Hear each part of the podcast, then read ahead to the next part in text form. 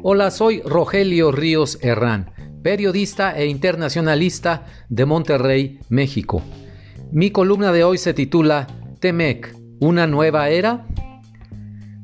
Quienes me escuchan y son más jóvenes no vivieron la gran expectativa que ocasionó en México el anuncio de que se negociaría un tratado de libre comercio con Estados Unidos y Canadá esto durante la presidencia de Carlos Salinas de Gortari y cuando estaban George Bush y Brian Mulroney al frente de Estados Unidos y Canadá respectivamente.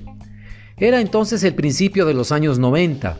México venía de una crisis económica tras otra al final de cada sexenio de los presidentes anteriores y Salinas proyectaba una imagen fuerte de reformador y modernizador de México, con el Telecan se haría realidad, nos decía así el discurso oficial, una plataforma comercial que daría por fin el impulso final a México para convertirse en un país desarrollado.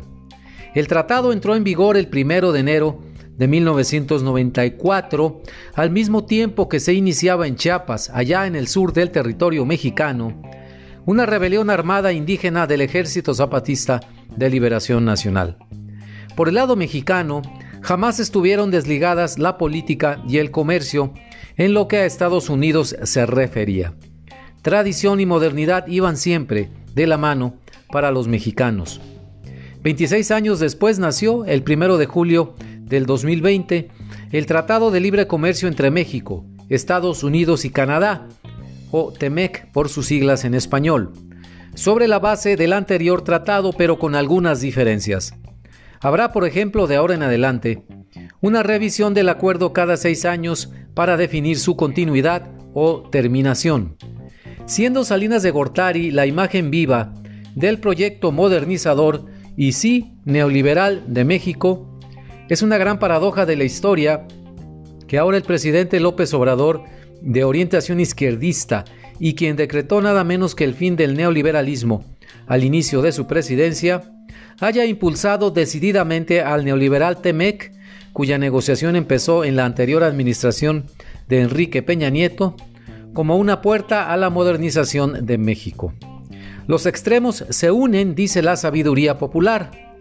La política y el comercio se acompañan, agrego yo de mi parte, pues me ha tocado ser testigo de lo impensable en el México contemporáneo. Ver a dos enemigos mortales en la política que se han convertido en compañeros de viaje en el comercio. Ha sido el Temec el que tejió esa magia entre López Obrador y Salinas de Gortari. Pero también en el 2020, como en aquel lejano 1994, el México tradicional se niega a abandonar a su compañero de viaje eterno, el México moderno que apuesta al Temec. No son esta vez los zapatistas quienes ocasionan el revuelo político, sino la inseguridad, el crimen organizado, la pandemia del coronavirus y sobre todo el impacto negativo en la economía que las decisiones de AMLO han traído consigo. A menos que nos apoyemos en ilusiones y en el voluntarismo, no soslayamos que la economía mexicana tuvo un crecimiento negativo en 2019, por lo que no llega en su mejor momento al estreno del TEMEC. México es tan vulnerable en términos económicos, políticos y sociales como lo era en 1994, aunque con síntomas distintos. Como Salinas, el gobierno de AMLO mira al TEMEC como un salvavidas para México.